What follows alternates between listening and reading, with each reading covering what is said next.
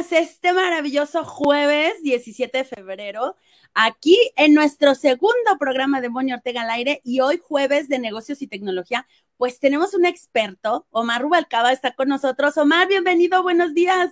Muchas gracias, bienvenidos a todos y pues un...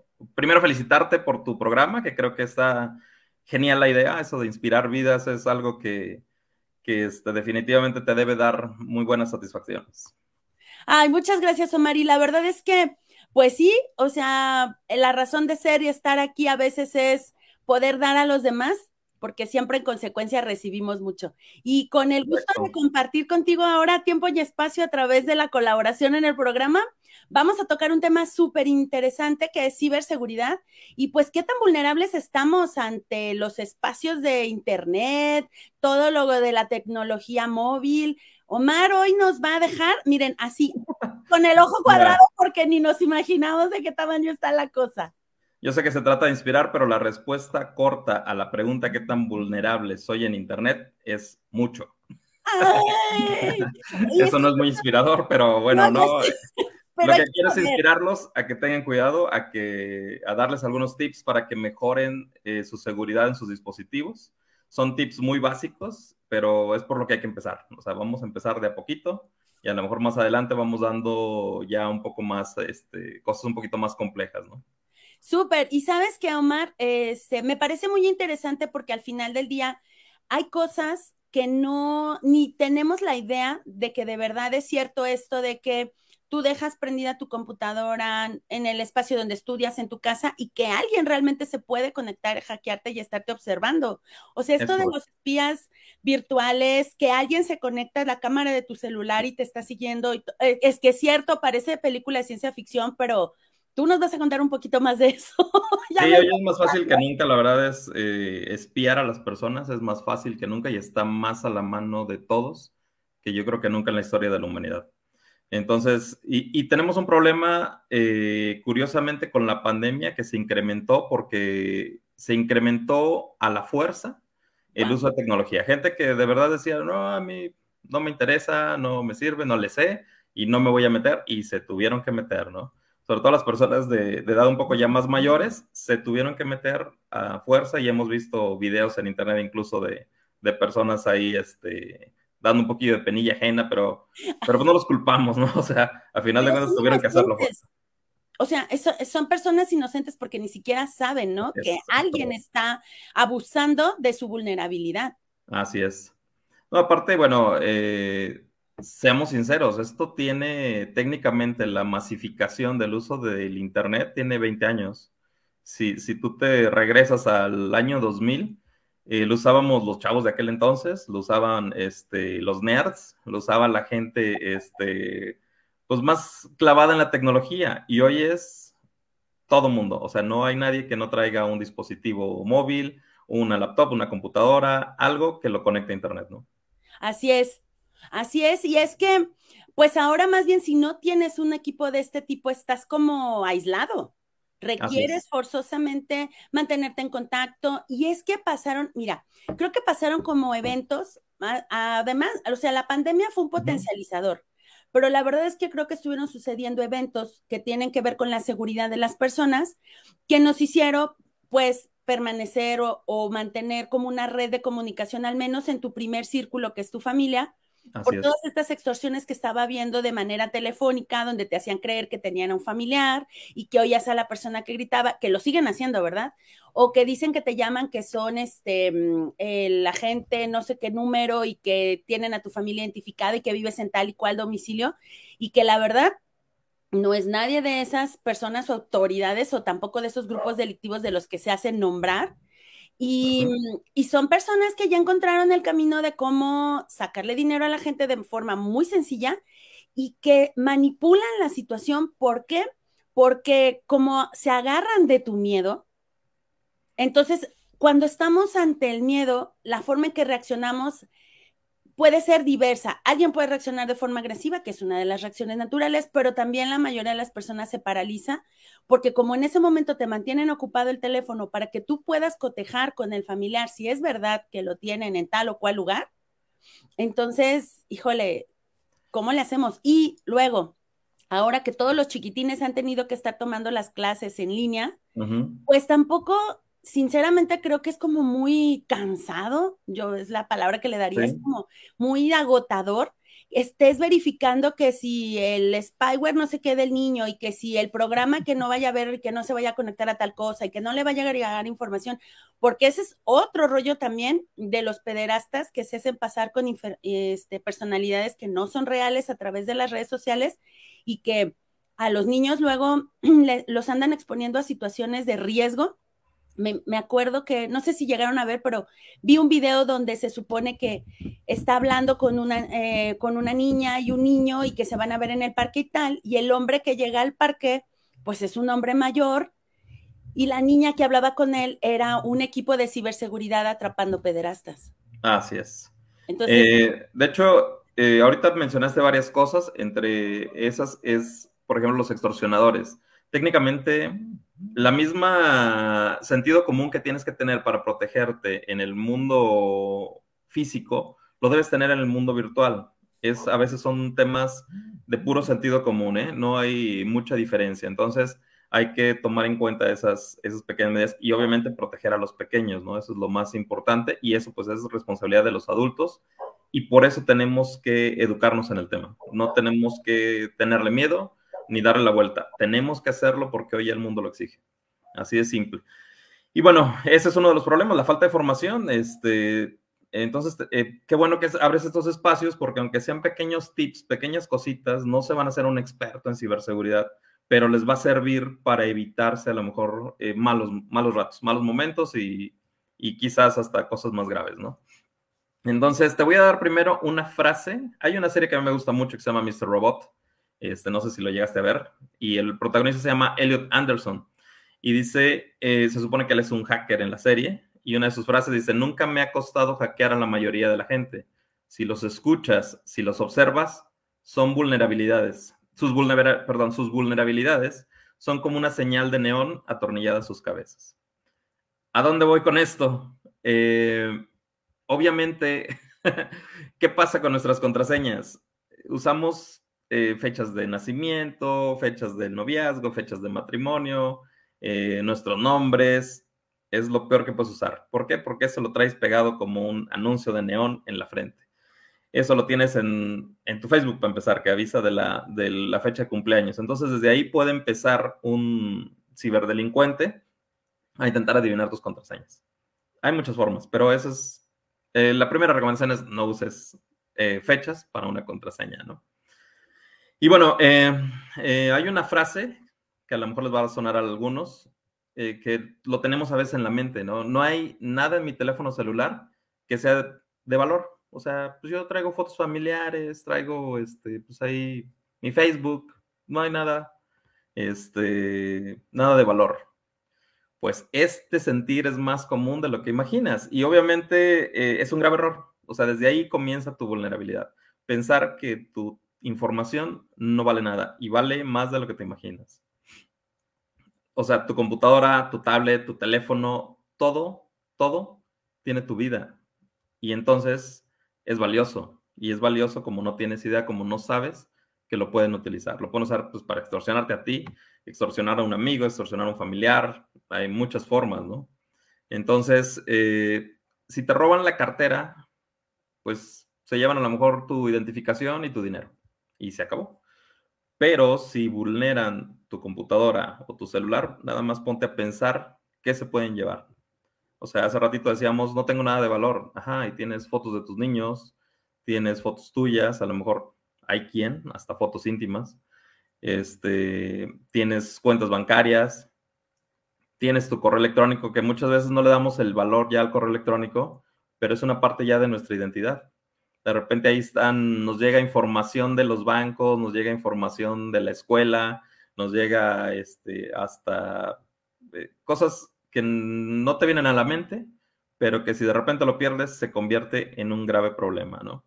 Entonces, hay que protegerlos y ahorita vamos a hablar de cómo protegernos, ¿no? ¿Tú consideras que tienes algo valioso en tu celular? Ah, no, sí. yo siempre he dicho que yo, eh, o sea, si se quieren llevar el aparato, pues obvio me va a doler lo que pagué por él, ¿no? Pero la verdad lo que me importa es la información y gracias a eso, este, pues es tan importante, por ejemplo, saber ahora el uso y eso pues te lo agradezco un chorro a ti, porque luego yo sé como de cosas novedosas, pero la verdad es que tú has sido ahí como un guía en este sentido de haz un respaldo en la nube. Y mucha gente decimos, ay, no, la nube, no sé qué. ¿Saben qué? Yo les voy a decir, y gracias aquí a Omar, haz un respaldo en la nube porque eso te permite que en un momento dado tú puedas, en el caso del teléfono que yo uso, se supone que tú tienes un número donde tú lo puedes reportar y el teléfono se bloquea, ya no pueden hacer absolutamente nada con él. Creo que todos ya lo podrán hacer ahora, el, famoso número email o algo así, ¿no? Entonces digo, bueno, si yo ya tengo mi respaldo en la nube, puedo darme el lujo, porque es un lujo el que te vas a dar, de decir, pues te llevaste mi teléfono, pues sorpresa, nada más te va a servir para refacciones, no vas a poder usarlo y mi información no la tienes disponible porque yo ya bloqueé eso. Igual en la computadora, ¿no? Platicamos ahora que estamos con el cambio de equipo, que te digo, es que está mi vida de los últimos no sé cuántos años ahí. o sea, si, si a tu computadora te la, te la invadieran, pues es que tu vida está ahí, porque seamos realistas, ejemplo, tengo digitalizados mis documentos profesionales, porque los ocupas enviar para ciertos procesos. Tienes información de cuentas bancarias, tienes a lo mejor la foto de la tarjeta, el pasaporte, la visa, o sea, de verdad es que tenemos información bien valiosa y que creamos que, ay, pues, ¿qué puede ser? Pues la reseteo ya, o sea, no, para alguien puede ser una minita de oro, porque el robo de identidades también está, pero de a peso, de a peso el robo de identidades. Y dejas vulnerable además a tus amigos y familia, porque también van a tener sus números, eh, teléfonos y algunos que tienen más completa su agenda, a lo mejor eh, fechas de nacimiento, direcciones, correo electrónico. O sea, un teléfono es ahorita un, pongámoslo así, es como un bloque de oro para un delincuente, para alguien que sabe cómo sacarle jugo a ese, a ese teléfono, ¿no? Sí, vi un, vi un video también, es que luego de un chico que era pues como un hacker de cuentas de tarjetas de crédito y él decía, ah, sí, este, tú, yo tengo esta información y, mostraba así rápidamente un Excel. Dice, mira, por ejemplo, ahorita mm, se me antoja comprarme eh, una tableta en Amazon y se lo vamos a cargar esta tarjeta y ni cuenta se van a dar. Y tú así, ¿cómo que ni se van a dar cuenta? O sea, porque a lo mejor no estamos al pendiente. Por ejemplo, creo que eso es algo muy importante y a veces, no sé, estoy hablando por mí. A mí me encanta esta parte donde ahora los bancos te envían un aviso de los movimientos que tú haces con tus tarjetas. Es correcto. Así es como me di cuenta que el año pasado, eh, con lo de, bueno, el antepasado ya de la pandemia, trataron de clonarme mi cuenta de ahorros, porque me llegaron seguidos, así, clink, clink, clink, clink, clink, en menos de 30 segundos, 10 cargos por 99 pesos. Y alguien puede decir, ay, pues un cargo de 99 pesos. Dice, espérate, es que 10 cargos de 99 pesos son mil pesos. Y es alguien que está probando a ver si tú no dices nada. Entonces yo en ese momento llamé al banco, que estamos en plena pandemia, no te contestaban, lo que fuera, dije, no, hasta que alguien me conteste y le dije, mira, está pasando esto, me llegaron así, yo no reconozco esos cargos, yo no estoy comprando nada, estoy comiendo en mi casa. Entonces dijo, ok, perfecto, levantaron la, la investigación, obviamente me devolvieron el dinero y todo, pero es que a veces esos pequeños detalles pueden hacer la diferencia para que tú te des cuenta que estás siendo vulnerable. Así es. Ahí tú ya diste el primer tip. Hay que hablar a sus bancos, y que les activen las alertas si lo tienen. el NIP, eh, hay uno que el CBB, los numeritos que vienen atrás de la tarjeta. Hay una, algunos bancos que tienen la opción de ponerlo digital, que es, que es digital simplemente en tu aplicación bancaria que traes en el celular también. Este, te va a dar un CBB diferente cada vez, como si fuera un token. Entonces ahí para hacer compras por internet les va a ser más difícil. Hay, hay varias formas, pero ahorita te quiero hablar de algo antes de empezar con los tips. A ver. Um, hay un tema, hay un, una palabra, no sé si la hayas escuchado, que se llama stalkerware. Ay, yo nada más conocí a los stalkers, que bueno, son estos que nos andan ahí espiando en las redes, pero ¿y ese stalkerware quién es? A ver, cuéntanos, Omar. Stalkerware es un, eh, un software que permite que un usuario espía a otro de forma prácticamente imperceptible, que puede recabar todos los datos de tu teléfono móvil, este, ubicación en tiempo real, conversaciones privadas, historial de llamadas, historial del navegador, actividad en redes sociales, contraseñas. O sea, de plano. Y eso no es como esto que dicen, ay, la tóxica, porque siempre es la, ¿no? No es el tóxico. O sea, porque creo, y voy a dar mi opinión personal, muy respetable, debatible, pero me parece que se ha perdido la individualidad y la privacidad de la persona, porque con todo respeto, en este caso, por ejemplo, tú estás casado, una cosa es que compartamos el 99.9 de las cosas con nuestra pareja, pero creo que hay cosas que no se comparten. Y una que, por ejemplo, yo digo, y en algún momento conocí a alguien que, no es que, este, pues tiene mi cuenta, mi clave para entrar a mi correo electrónico y sabe la clave de mi celular y yo así de, Mm, disculpa, es mi vida, mi, mi, mi vida. Tú y yo estamos compartiendo nuestras vidas, pero esta es mía. O sea, ¿y cómo crees que te voy a dar que la clave y que la cuente que, o sea, discúlpame, ¿no? Es como, también tuve algún momento, una situación donde el chico se enojaba porque no le prestaba las llaves del carro y yo es que es mi carro. O sea, si me pasa algo en mi carro, lo que sea, le doy un golpe, me pegan, me pasó a mí y yo sabré. Pero como te doy las, o sea, es correcto, es la individualidad de cada quien. No. Así es. Fíjate que es este, de hecho por ahí quiero empezar. A veces pensamos en la ciberdelincuencia como, como a unas bandas organizadas con fines muy ocultos y con hackers súper profesionales para venir y robarte. Y no. Y a veces son los más cercanos. Entonces hay que tener cuidado. Stalkerware son pequeños programitas que se pueden poner en el teléfono y pueden saber toda tu vida. Entonces, eh, mira, te voy a dar un, dato. Según Kaspersky, en un estudio que se llamó Acceso Digital en las Relaciones, el 42% de los latinoamericanos les preocupa que su pareja viole su privacidad. Estamos hablando de hombres y mujeres, ¿eh? Claro. Eh, obviamente las mujeres son más vulnerables o son, son más víctimas, pues. Em, y haciendo, obviamente, uso de esos tipos de programas, de los stalkerware. Y Brasil y México están en el top 10 de los países a nivel mundial afectados por este problema.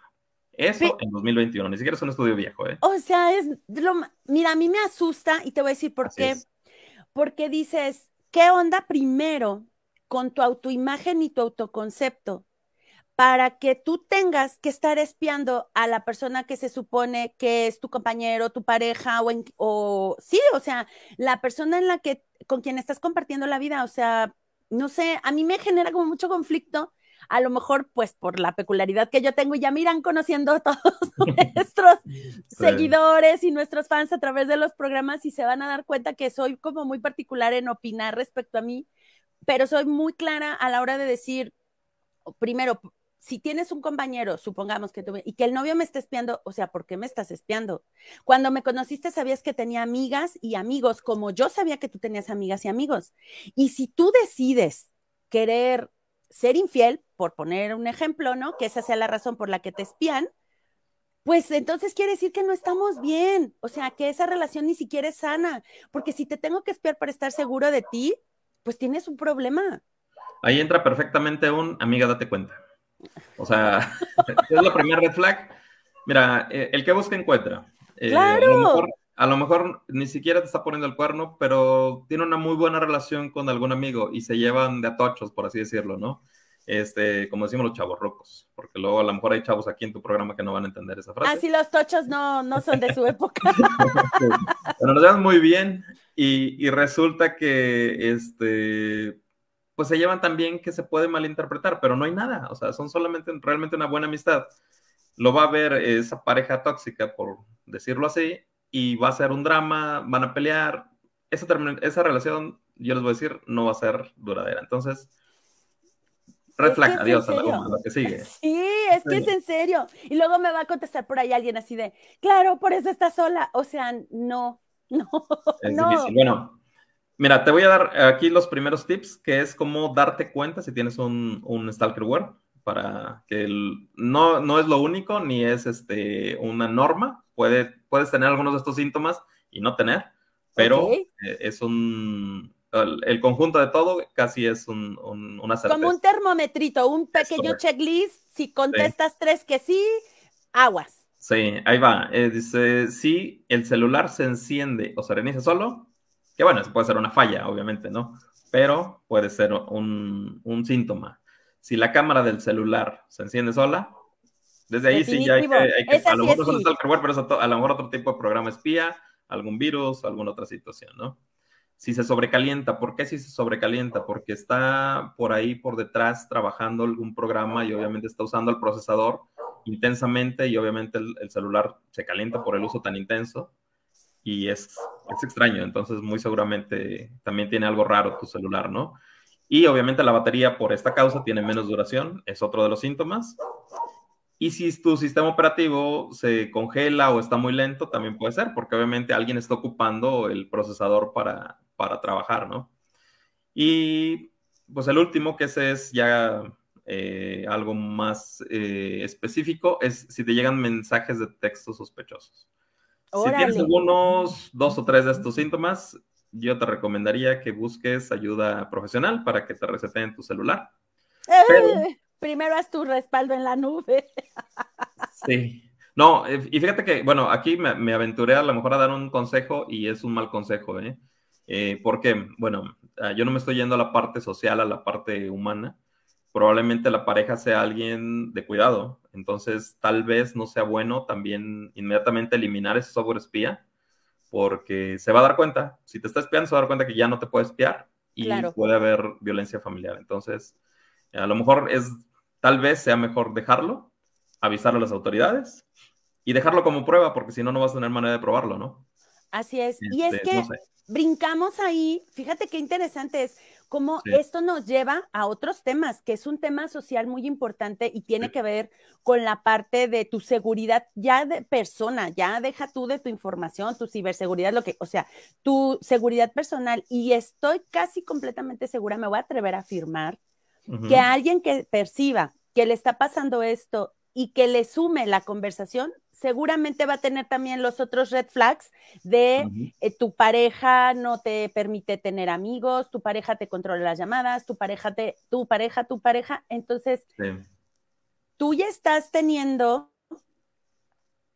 el, el, ¿cómo se llama? Hay otras señales de vida que por consecuencia te llevan a la parte de la ciberseguridad, pero es como, un, como una consecuencia de, no lo viste aquí, lo ves acá.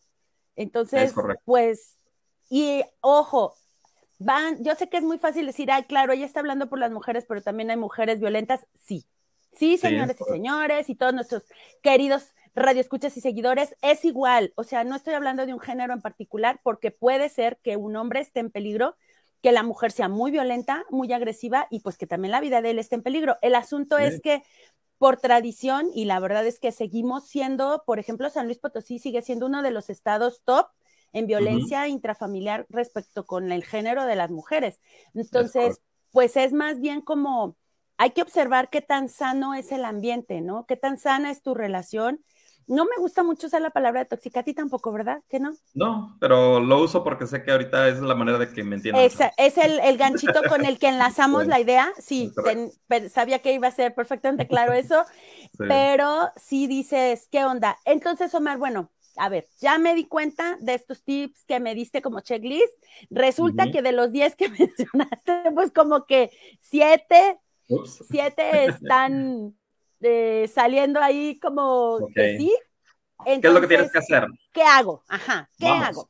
Revisa tu historial, tu historial en tus navegadores. Si hay páginas que desconozcas, muy seguramente es porque él se tuvo, o bueno, él o ella o esta persona tuvo que entrar al navegador para descargar el programa, ¿no? O de alguna forma descargarlo. Entonces, si hay páginas que desconozcas, puedes ser víctima. También si no hay historial, ¿por qué? Pues porque a lo mejor entra, baja y borra todo. Este, claro. Ahí hay un, algo extraño, ¿no? Eh, esto ya es un poquito más técnico, pero espero poderlos guiar más o menos. Se van a ajustes, checar qué aplicaciones tienen acceso a la geolocalización. Entonces pónganle ahí en ajustes en el buscador geolocalización les va a decir aquí es donde te dice qué aplicaciones tienen acceso. Y si hay alguna aplicación que desconozcas que no deba tener, pues elimina esa aplicación. Mira, hay aplicaciones que lo piden, como la cámara. Ahí tú decides si se lo das o no. La cámara, ¿por qué? Bueno, pues porque les ponen las etiquetas a las fotos para que sepa dónde las tomó, ¿no? Pero si de repente te sale una aplicación ahí llamada, este, mm, jueguito divertido y tiene acceso a la geolocalización, así como que, como que, ¿para qué? A lo mejor este, lo eliminamos, ¿no? Digo, y por ejemplo, mira, aquí está preguntando Irma, dice, si te das cuenta de la cámara se enciende con un juego y la desinstalas, ¿se termina el problema? Debería terminarse si es ese juego el que la enciende, pero si no es el juego, esa es la pregunta, ¿no? Del millón. Voy probar exactamente, este, borrar el juego y, este, y si sigue pasando, pues va a ser otro el programa, obviamente. Ok, súper bien. Eh, bueno, ya checamos las aplicaciones que tienen acceso a la geolocalización. Este, bueno, abusados las eh, aplicaciones bancarias, hoy ya es por ley que tienen que tener acceso a la geolocalización. ¿Sí? Uh, analiza las configuraciones de fuentes desconocidas. O sea, hay una, en los ajustes hay una opción, así pónganle fuentes desconocidas, que te permite instalar programas que no sean de la tienda de aplicaciones. Si está habilitado, deshabilítenlo. O sea, y si está habilitado, también es una, un, indicador de que a lo mejor hay algo extraño, que alguien lo habilitó, ¿no? Regularmente por default está deshabilitado. Ok. Este, mm, bueno, la siguiente es un consejo que debería hasta brincármelo, es obvio. Usa una aplicación de seguridad, un antivirus, este, de empresas confiables. Está Kaspersky, ya lo mencioné, a mí me gusta mucho este, este antivirus. Hay ESET, hay eh, mm, Symantec, cualquiera de estas empresas que sea confiable. Tienen que invertirle. Eh, alguien me dice, oye, pero puedo bajar un antivirus de internet. Ay, eso me encanta. O sea, queremos la seguridad, pero no lo queremos ahorrar. Es que no se puede. Es correcto. O sea, este, si, si alguien te está vendiendo un antivirus pirata y ya lo piratearon, pues primero no es un antivirus muy seguro o muy seguramente ya está comprometido de entrada, ¿no? Entonces, usa uno, bájalo de la página oficial y este, y paga. Va a ser de paga, no va a ser gratis. Claro. Omar, por ejemplo, aquí nos preguntan por la aplicación de un banco en específico, pero ¿qué tal las aplicaciones de los bancos? ¿Qué nos podrías decir? ¿Cómo? Eh, no entiendo, o sea... Sí, dice, de ¿qué tal la seguridad de la app? Aquí están hablando de un banco en específico, pero yo más bien preguntaría, ¿qué tal la seguridad de las aplicaciones bancarias? Eh, yo uso de dos y la verdad es que a mí me parecen muy buenas. Eh, regularmente las habilito con, huella digital. Este, y pues sí, los bancos obviamente le invierten porque a ellos les cuesta si son este, vulnerados sus clientes, ¿no? ¿Por qué? Porque tú vas a hacer la reclamación y muchas veces ellos tienen que devolver ese dinero. Entonces, sí, regularmente nada más chequen que verdaderamente sea la aplicación del banco, bajen la de la tienda de aplicaciones y, este, y confirmen que se parezca a, la aplicación oficial, ¿no? No voy a hacer por ahí alguna engañosa. Regularmente en las tiendas de aplicaciones eh, es más difícil, no puedo decir que no se va a encontrar, pero es más difícil que se encuentre una pirata o que imite ser de un banco. Ok. hay que tener cuidado, ¿no? Súper. Y también creo que es muy importante, pues a lo mejor darse el tiempo, si se puede, de verificar en el banco, ¿no? Oye, mira, la aplicación me hace esto y esto, y ya cuando tú vas al banco, obviamente el ejecutivo te va a decir, oiga, es que su aplicación no es. O también la otra que me he dado cuenta, mantenerlas actualizadas. Claro, las actualizaciones son súper importantes. ¿Por qué? Porque hay unas vulnerabilidades que se llaman de día cero. ¿Qué es una vulnerabilidad de día cero? Antes de que la aplicación se lance al mercado, alguien ya descubrió una vulnerabilidad y la está explotando antes de que el mismo fabricante a lo mejor se dé cuenta. Entonces el fabricante se da cuenta posteriormente y es cuando lanza los parches. Y es por eso que es súper importante actualizar todas tus aplicaciones siempre. Ok, pues Omar, se nos fue el tiempo volando, qué emoción. Pero vamos a dejar la puerta abierta para esto del Stalkerware. ¿Se llama Stalkerware? ¿Sabes qué? Traía preparados 10, 10 tips para, para, para dínoslos, dínoslos antes de irnos. Bueno, va, va bien rápido, ¿no? Este, usa contraseñas largas, esa es por default, obviamente, cámbialas de tres a seis meses. Este, evita, ya lo dijimos, evita usar eh, contraseñas que contengan información personal. Em, evita guardar las contraseñas en el navegador. Ahí mejor instálense un administrador de contraseñas. Luego hablamos de eso. Ok. Este, evita usar las mismas contraseñas y password en todas las plataformas. Ese es el error más común que cometemos. Eh, implementa el doble factor de autentificación. Esto, los bancos lo tienen, Google lo tiene, Microsoft lo tiene, es súper importante. Eh, el doble factor es cuando tienes un usuario, contraseña, y te llega un mensaje al celular o hay una ah, aplicación con un token de bancario. Sí, sale. Con eso ya es. ¿Por qué? Porque el, atacante tendría que tener eh, tu usuario, tu contraseña y aparte tu dispositivo. Entonces está más difícil. Abras correos sospechosos. Si te llega uno demasiado bueno para ser cierto, no es cierto, es un fraude, no lo abras. O pregunta. Simplemente claro. evita instalar software gratuitos o de, que hayan sido de páginas poco confiables. Eh, no quiero hablar mal de Cuevana, por favor, no vean películas ahí, yo sé lo que les digo. Evita las redes Wi-Fi abiertas, más si vas a hacer operaciones bancarias o delicadas, usa lo mejor con la red celular o con tu Wi-Fi de tu casa. Este, si es posible, compra un antivirus. Lo vuelvo a repetir, compra un antivirus bueno y confiable, vale la pena la seguridad y actualizan el software, ya lo hablamos, y bueno, respalda tu información en la nube como tú lo dijiste. Así, a la rápida. muchas gracias, Omar, muchas gracias. Bueno, alcanzamos los tips. Si usted se perdió algo, vuélvalo a escuchar, pero sobre todo, dele like a nuestras redes sociales, Moni Ortega al aire en Facebook. Suscríbase a nuestro, a nuestro canal en YouTube, Moni Ortega al aire, para que vuelva a ver el capítulo y tome todos los tips que Omar nos dio y escuche el podcast en Spotify. Moni Ortega al aire. Pues esto fue todo por el día de hoy. Tenemos una cita el día de mañana a las 11 a.m. y pues ya nos veremos en los jueves de tecnología y negocios con Omar en la próxima. Nos vemos pronto. Gracias, hasta luego. hasta luego. Y gracias a todos los que nos mandaron mensajes, los leo. Hasta luego. Bye.